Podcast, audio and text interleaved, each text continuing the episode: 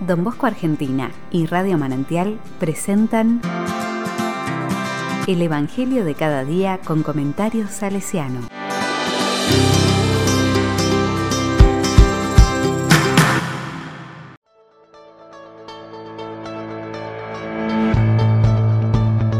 ...11 de febrero de 2022... Hoy recordamos a Nuestra Señora de Lourdes y la Jornada Mundial del Enfermo. Hace oír a los sordos y hablar a los mudos. Marcos 7, versículos del 31 al 37. La palabra dice, Cuando Jesús volvía de la región de Tiro, pasó por Sidón y fue hacia el mar de Galilea, atravesando el territorio de la Decápolis. Entonces le presentaron a un sordomudo y le pidieron que le impusiera las manos. Jesús lo separó de la multitud y llevándolo aparte, le puso los dedos en las orejas y con su saliva le tocó la lengua. Después, levantando los ojos al cielo, suspiró y le dijo, Efetá, que significa ábrete. Y enseguida se abrieron sus oídos, se le soltó la lengua y comenzó a hablar normalmente. Jesús les mandó insistentemente que no dijeran nada a nadie pero cuanto más insistía, ellos más lo proclamaban, y, en el colmo de la admiración, decían, Todo lo ha hecho bien, hace oír a los sordos y hablar a los mudos.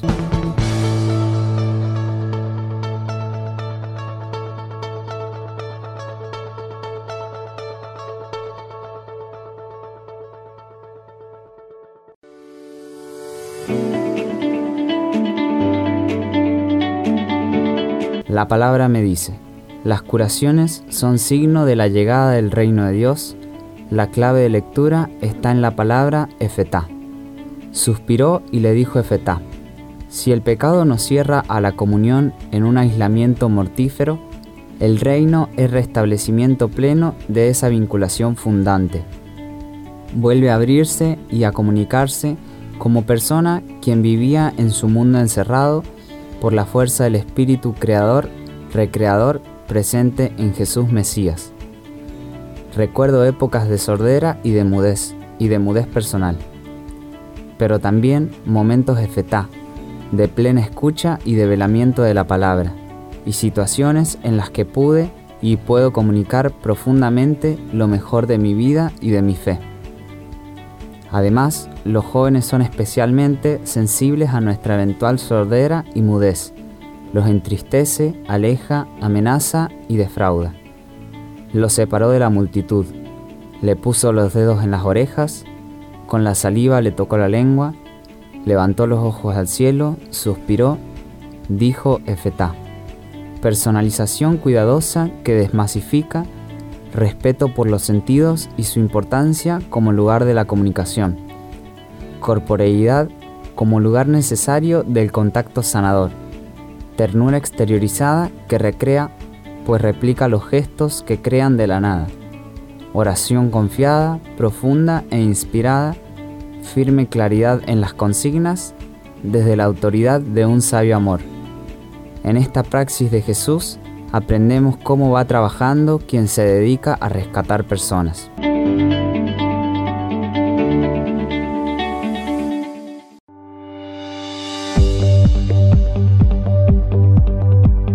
Con corazón salesiano, el trabajo de don Bosco de devolver la palabra, la expresión, a los jóvenes sin voz, a cada uno y como cuerpo social. El estilo, el estilo sanador de don Bosco también pasa por atender el mal del cuerpo poniendo el propio cuerpo, amor, la oración, religión, la claridad eficaz de las consignas, razón.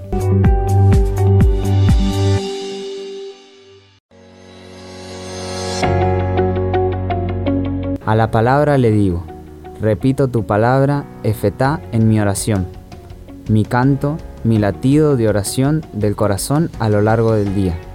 Hoy usaré esa expresión, Señor, si me toca conversar con alguien que necesita comunicarse porque busca tu paz. Todo lo que yo pueda hacer para que los jóvenes hayan espacios para aprender a escuchar y expresarse es vida, es de tu reino para ellos. Ilumíname para que podamos generar estos espacios EFETA.